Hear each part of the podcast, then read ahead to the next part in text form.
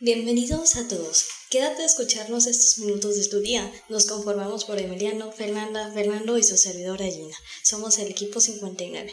Hoy vamos a hablar sobre el mito del Minotauro y cómo este nos puede ayudar a entender el pensamiento mítico de la civilización antigua de esta ocasión, que es Grecia. Los mitos en antaño eran de fundamental importancia para explicar de manera didáctica y pública la manera en que operan los diversos factores naturales con el ser humano.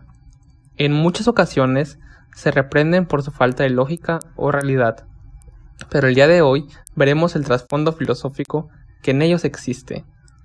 Por un lado, están los seres místicos que cuentan con poderes sobrenaturales, se mueven de manera inteligente, con mayor conocimiento que el de los seres comunes que habitan en la Tierra, en algunos casos conociendo el futuro, reprendiendo por sus acciones a los humanos, creando atmósferas culturales, entre otros muchos hechos que se llegan a plantear. Para de verdad poder profundizar en uno de estos textos ancestrales, se necesita un poco de creatividad e intuición.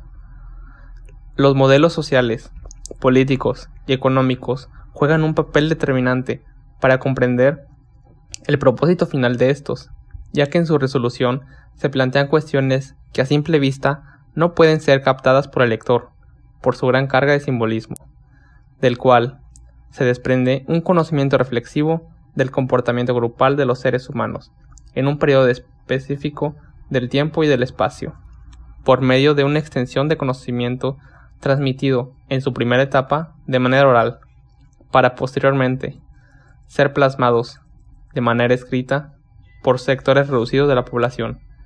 En este caso en particular, hablaremos, analizaremos y compartiremos de manera entretenida uno de los mitos más conocidos de la mitología griega, por hablar sobre el nombramiento del mar Egeo, uno de los más importantes de esta región, en el cual se realizaban el comercio entre los diversos pueblos que habitaban a las orillas de este cuerpo de agua. Daremos, sin más preámbulos, un resumen sobre el mito del Minotauro, para que el oyente entre en un contexto más profundo de él. El mito griego de Teseo y el Minotauro se desarrolla en el mar Mediterráneo, donde se encuentra la isla de Creta. El Minotauro era un monstruo con cuerpo de hombre y cabeza de toro. Este tiene su origen cuando Pasifae, esposa del rey Minos de Creta, y un toro blanco enviado por Poseidón, tienen relaciones, y fruto de dicha unión nació esta bestia, un ser violento que se alimentaba de carne humana. Los personajes de esta historia son Pasifae, esposa del rey de Creta y madre del Minotauro, Dédalo e Ícaro, que son los constructores del laberinto, Teseo, el protagonista y héroe, el rey de Atenas, Egeo, padre de Teseo, y Ariadna, hija del rey de Creta. Y todo este caos solo por la arrogancia del trono de Minos sobre sus hermanos y no cumplir el sacrificio del toro mandado por Poseidón, por su mero egoísmo y vanidad. Por otro lado tenemos a Teseo, quien es nuestro héroe de esta historia. Fue hijo de Etle y Poseidón. Egeo proclamó a Teseo después como su hijo. Etle lo crió a sola potestad de él, en Tlecen, que se cree que se crió en Geneteo, mientras otros dicen que en Maratón. Uno de los grandes modelos a seguirle Teseo fue su primo de clan Heracles o más bien conocido como Hércules. De esa admiración vendrían todas sus grandes aventuras, como su victoria contra el Minotauro. Centrándonos ahora con lo principal de esta historia, el rey Minos mandó a Dédalo a crear una jaula de la cual no podría escapar el Minotauro, y de ahí se origina el famoso laberinto de Red. Tiempo después, Androgeo, hijo del rey Minos, fue asesinado en uno de los Juegos Olímpicos, desencadenando una ira, una bomba de tiempo en Minos conquistando Atenea y pidiendo sacrificio de siete muchachos y siete doncellas, cada nueve años terminación del gran año o siendo estas anuales, según la versión. Después de sus puestos 27 años, Teseo fue dispuesto a enfrentar al Minotauro, conmovido por las familias atenienses de las personas a sacrificar, siendo parte de la ofrenda, ya sea voluntario, elegido por sorteo o por su declaración que proclamaba que si mataba al Minotauro, el tributo se acabaría. Dato curioso es que en algunas versiones se menciona que a los hombres se les ponía ciertas actividades a realizar para que pasaran como donceñas y el Minotauro pudiera comérselas. Delfos recomendó a Teseo que llevara a Afrodita como guía en su viaje, ofreciéndole una cabra como sacrificio.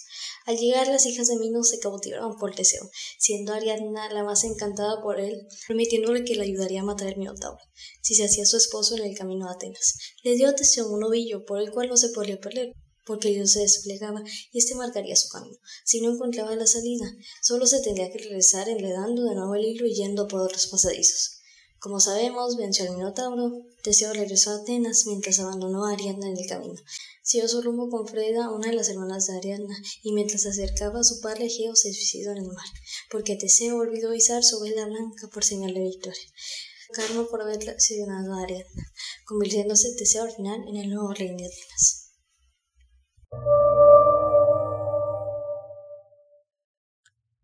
Finalmente, el término Minotauro viene de Minos y Tauros, que significa toro de Minos, lo que representa la maldad que el hombre tiene dentro de sí. Este mito se enfoca en la moralidad que deben tener las personas. Expresa que a buenas acciones se obtendrán buenas recompensas, que siempre debes resolver los problemas por más complicados e interminables que parezcan. Pero no cometas un error, porque serás condenado por ello, como sucedió con Teseo, quien por el momento y felicidad olvidó elevar la tela blanca de su regreso. Por eso su padre no soportó más la tristeza y decidió dejarse morir alegando de haber traicionado a Ariadna y aprovechándose de ella sin querer, ya sea por tenerle guía a Afrodita o sí haber estado consciente de cerca de sus sentimientos, para consecuentemente lograr su victoria. Este hecho, siendo incluido, dependiendo de la versión del mito, es otra acción de Teseo que desencadena el destino de su padre y los que sufrió los castigos de Poseidón por su arrogancia y egoísmo, no cumplieron sus promesas. Podemos alegar que esta historia muestra cómo siendo malo bueno siempre hay que pensar en la moral de nuestras acciones promesas y juramentos, porque sus consecuencias tarde o temprano llegarán. Esto nos da una vista de cómo pensar en este caso los libros en sí, los mensajes que querían transmitir. Este mito siendo importante para entender parte de los valores que tenían en sociedad, mostrándonos cómo los mitos de una civilización nos ayudan a comprender sus valores ideales para sus sociedades.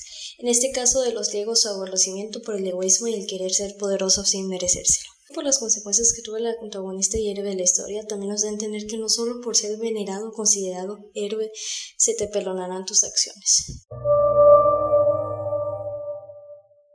Muchas gracias por haber estado en sincronía con nosotros hoy.